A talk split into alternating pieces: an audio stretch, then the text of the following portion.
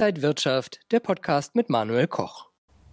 Erfolgreich an der Börse handeln, ja vielleicht sogar damit richtig Geld verdienen, das wollen viele Trader. Drei Viertel verlieren aber tatsächlich Geld. Welche Tipps und Tricks sollte man beachten, das richtige Risk- und Money-Management betreiben? Das besprechen wir heute beim IG Trading Talk. Herzlich willkommen. Und zugeschaltet aus Köln ist David Iusso, Marktanalyst bei DailyFX und IG. David, grüß dich. Hi Manuel. Welche Ziele sollten sich Trader denn setzen und welche Fähigkeiten und Hilfsmittel brauchen sie denn? Ja, das ist äh, eine vorab schon sehr gute Frage. Ähm, ich denke mal, das oberste Ziel oder die Priorität für jeden Trader sollte es sein, eine gewisse Konstanz zu erreichen. Also das heißt, ich möchte ja traden nicht, weil es mir einfach nur Spaß macht, ähm, sondern weil ich damit Geld verdienen möchte. Das bedeutet, wir wollen langfristig profitabel da rausgehen. Ähm, das heißt, das ist das oberste Ziel und dann sollte man sich fragen, wie komme ich da eigentlich hin? Und wir wissen ja alle, oder wie du schon eingangs äh, richtig erwähnt hast, drei Viertel der Diejenigen, die es versuchen, scheitern eben daran. Ähm, insofern sollte man seine Ziele wahrscheinlich erst einmal daran ausrichten, zu üben, zu trainieren. Und dieses Trainieren, das, dazu haben wir halt mehrere Möglichkeiten, mehrere Mittel uns gegeben, äh, die wir dann quasi nutzen können. Das eine ist zum Beispiel das Demokonto.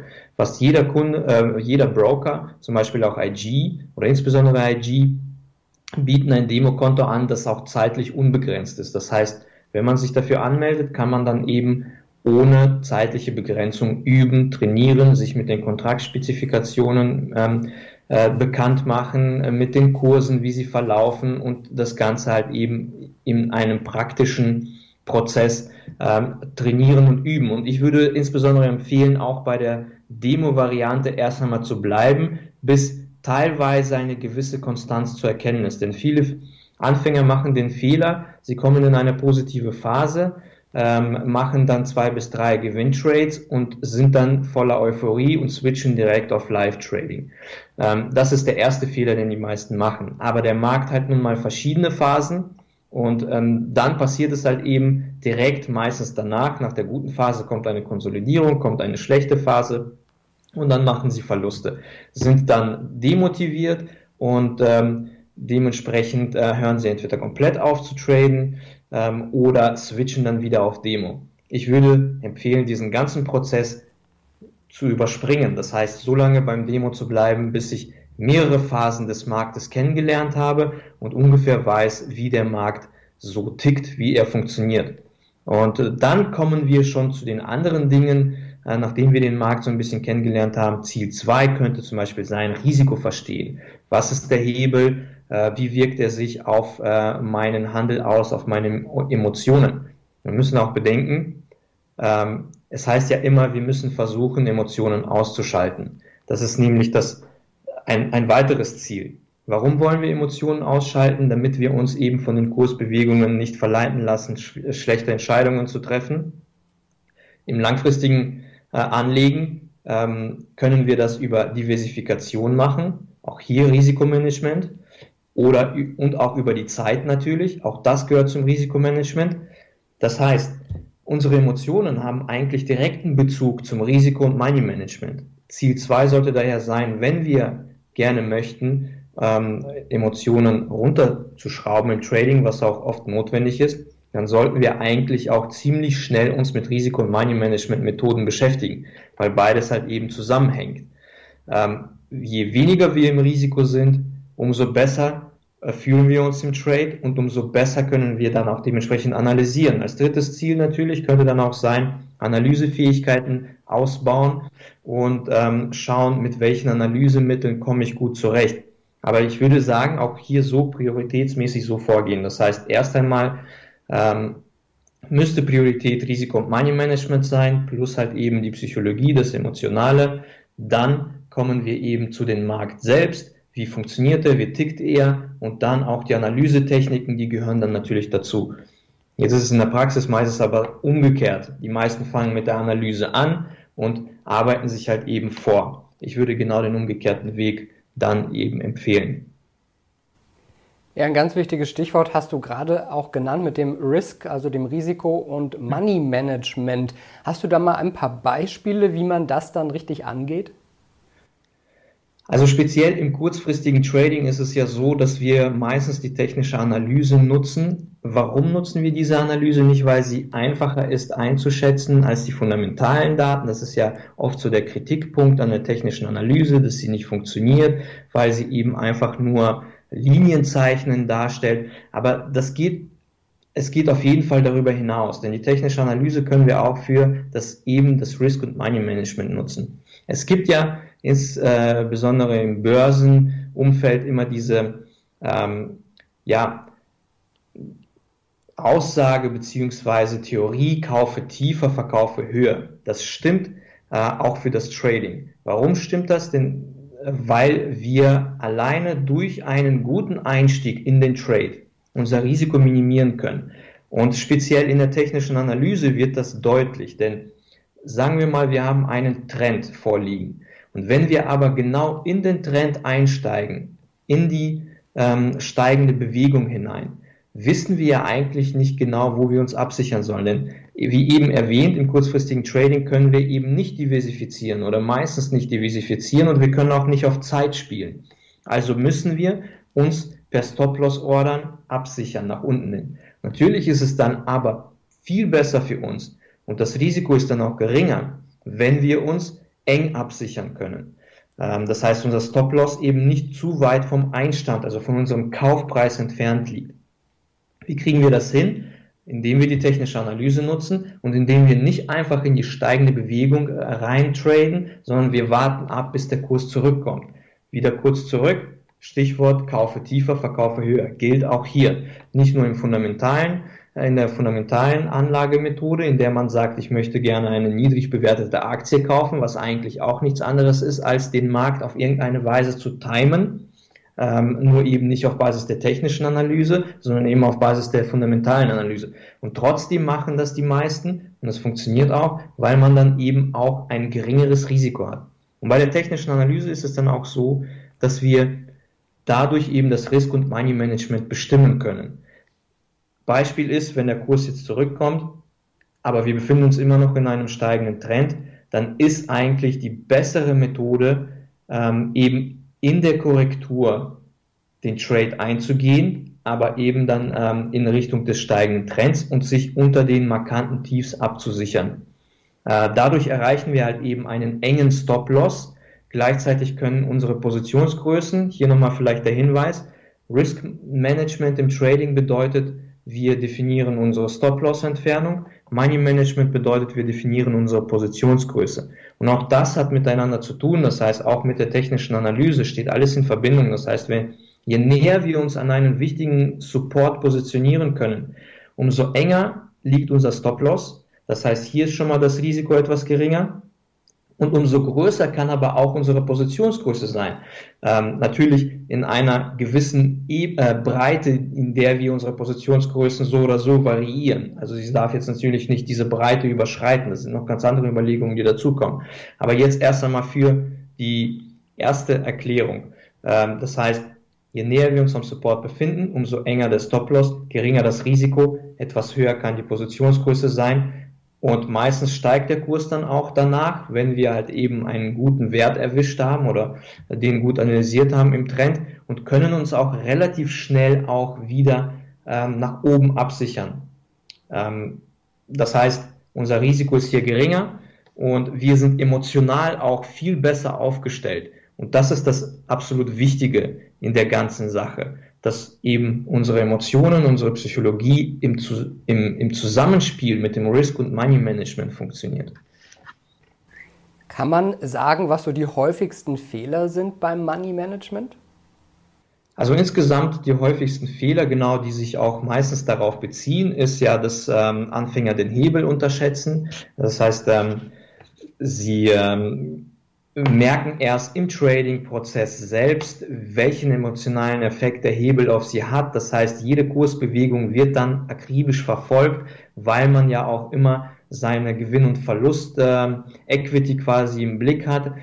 Und äh, durch den Hebel ähm, sind natürlich auch dementsprechend die Ausschläge in der Equity-Kurve viel stärker und größer. Auch das ist ein emotionaler Effekt, der mit einhergeht. Und die meisten, die jetzt ähm, den Trading-Prozess so in dem Sinne nicht kannten, denken sich, okay, der Hebel ist da, ich kann mit einem geringen Kapital traden, aber der Hebel selbst dann in der Praxis, den dann so zu verinnerlichen, ist halt eben doch etwas schwerer. Das ist der erste Fehler, den viele machen, äh, würde ich sagen. Dann die Positionsgröße entspricht nicht den eingesetzten Mitteln. Also das heißt, wenn äh, wir im Trading davon sprechen, vernünftig äh, zu handeln, entsprechend unserer Mittel, dann sollten wir in der Regel nicht mehr als zwei bis drei, also Profis gehen da manchmal auch auf fünf Prozent hoch pro Trade riskieren, entsprechend unseres ein gesamten Kapitals, um halt eben auch dessen sicher zu sein, dass wir mit einem Trade nicht 50 Prozent unseres gesamten Kapitals verlieren. Auch das ein starker Bezug zu unserer Psychologie, zu unseren Emotionen. Dann ähm, die Größe ist oft auch starr. Also das heißt, die Trader definieren sich nicht eine Positionsgröße, die variiert. Wie eben in dem Beispiel erwähnt, wenn wir uns sehr weit von einem wichtigen Tief positioniert haben, dann ist es oft sinnvoll, dass wir auch die Positionsgröße verringern. Denn wenn der Kurs trotzdem wieder zurückkommt und vielleicht, weil ja nicht jeder Trade dann auch aufgeht, dann werden wir ausgestoppt, aber unser Stop-Loss ist ja weiter entfernt, denn wir haben uns etwas höher positioniert. Also in dem Sinne muss man halt eben auch die Positionsgrößen anpassen. Wenn man nicht die Möglichkeit hatte, einen guten Entry zu erwischen und weiter oben im Trend einsteigt, muss man halt eben überlegen, die Positionsgröße anzupassen, also die nicht einfach starr zu lassen. Und ein anderer Fehler ist, dass, ähm, also zumindest bei Anfängern, Profis machen das schon hin und wieder mal, aber dafür gibt es auch gewisse äh, Methoden. Man stockt im Trade auf. Ähm, das heißt, warum versuchen wir denn so früh wie möglich in den Trade reinzukommen? Um, wie gesagt, eine enge Absicherung zu haben. Wenn wir aber im Laufe des Trades immer weiter aufstocken und immer weiter aufstocken, bedeutet das für uns, dass der Entry immer schlechter und schlechter wird. Und gleichzeitig erhöhen wir damit auch unsere Positionsgröße. Also macht es eigentlich nicht sehr viel Sinn aus Aspekten des Risiko- und Money-Managements. Es macht nur dann Sinn, wenn wir im Trend einen Zwischensupport haben, der so ähnlich ist wie unser Tief, was wir als erstes angepeilt haben. Also wenn es da wieder mal zu einer Korrektur zum Beispiel kommt, wir einen starken Support haben, dann kann man darüber nachdenken, dass man da nochmal aufstockt und dann aber auch unter diesem Zwischensupport sich absichert, nicht unter dem ersten Support, unter dem wir unsere erste Position zum Beispiel hatten. Das ist ein Fehler, wo ähm, einige vielleicht Anfänger auf jeden Fall darüber nachdenken sollten, dass man mit Aufstockungen eher vorsichtig sein sollte. Und der andere Fehler ist ähm, meiner Meinung nach, man hält an Zielen einfach zu starr fest. Also das heißt, der Anfänger geht hin, analysiert die Lage und sagt sich, okay, das sieht nicht schlecht aus, er hat vielleicht auch einen guten Entry erwischt, aber er möchte gern das und das Ziel erreicht bekommen. Und daran hält er dann starr fest. Sollte man meiner Meinung nach nicht tun. Warum? Ähm, wie ebenfalls auch ganz am Anfang erklärt, immer nach Prioritäten gehen und Priorität für uns ist nun mal ähm, auch zwar Analyse, aber es ist nicht die oberste Priorität. Das heißt, je mehr wir uns an ein bestimmtes Ziel halten, umso mehr prognostizieren wir. Aber das ist nicht Priorität. Wir wollen nicht recht haben am Ende. Wir wollen noch ungefähr unseren Trend erwischen und wir wollen ungefähr, dass äh, wir den Trade so umsetzen können, wie wir geplant haben. Das Ziel zu erreichen, was wir uns starr auferlegt haben, das ist nicht Priorität im Trading. Ähm, wie gesagt, und das ist so ein Fehler, den viele machen. Sie halten dann zu fest an ihrem Ziel fest. Das Ziel wird meistens oder oft nicht erreicht. Der Kurs dreht kurz davor und dann wird man wieder ausgestoppt und dann ärgert man sich. Insofern sollte man meiner Meinung nach hier eher mit Teilgewinnen sogar arbeiten. Das heißt, ich setze mir ungefähre Ziele und verringere meine Positionsgröße im Laufe des Trades. Also das heißt, ich nehme Gewinne mit. Ähm, auch das ein starker Bezug eben zu unserer emotionalen Ebene, zu unserer Psychologie. Wir haben bereits einen Gewinn realisiert. Bei einer Gewinnrealisierung können wir den Stop hochziehen. Wir sind quasi aus dem Risiko, sind ruhig, können uns auf die nächsten Trades konzentrieren, vielleicht einen anderen Markt analysieren und so weiter und so fort. David, welche Modelle präferierst du denn? Also eigentlich genau das, was ich gerade beschrieben habe. Erstes, erstens, wenn wir in einem Trend uns befinden, ich versuche nie in eine bestehende Bewegung einfach wahllos reinzukaufen, sondern ich möchte gerne erst einmal zumindest einen Dip sehen. Noch besser ist natürlich, wenn der Dip etwas größer ausfällt, vielleicht in die Richtung eines wichtigen Supports und da einfach Ausschau danach halten, dass jetzt ein Tief ausgebildet wird und sich dann äh, zu positionieren, um eben diesen Dip auszunutzen, um dann auch nicht zu weit im Risiko zu sein. Und dann eben im Laufe des Trades, wenn er sich tatsächlich so entwickelt, wie ich das möchte, Teilgewinne zu realisieren. Äh, meistens dann ist es so, dass ich 50 Prozent bei dem ersten Teilgewinn der gesamten Position mitnehme. Ähm, mit dem Teilgewinn wandert dann auch der Stop-Loss sofort weiter rauf. Also entweder direkt schon auf Break-Even, auf Einstand eben. Das ist abhängig davon, wie gut der Entry tatsächlich gewesen war, ist. Und ähm, also eigentlich ist das genau die Strategie, die ich versuche umzusetzen und ich fahre gut damit. Aber warum fahre ich gut damit? Weil mich das eben auch emotional ähm, ruhig stellt, wenn man das so sagen kann. Ich bin nicht lange im Risiko. Wenn der Trade erstmal losläuft, bin ich und wenn, je länger er sich fortsetzt, umso geringer wird mein Risiko im Verlauf. Und umso ruhiger bin ich auch selbst und kann den Trade eigentlich auch lange laufen lassen, je nachdem, wie groß die Positionsgröße war. David, danke dir für diese ganzen Tipps und äh, ja, ich glaube, jeder muss dann für sich selber so einen Weg finden nach dem persönlichen Risikoverhalten, wie er da durchkommt. Ich glaube aber, man kann eine ganze Menge Fehler vermeiden und du hast uns da heute ein paar Tipps an die Hand gegeben. Danke dir nach Köln. Vielen Dank auch von meiner Seite aus. Das war David Ioso, Marktanalyst von DailyFX und IG. Liebe Zuschauer, danke Ihnen. Das war der IG Trading Talk für diese Woche. Mehr Infos gibt es noch auf IG.com. Bleiben Sie gesund und munter. Alles Gute, bis zum nächsten Mal.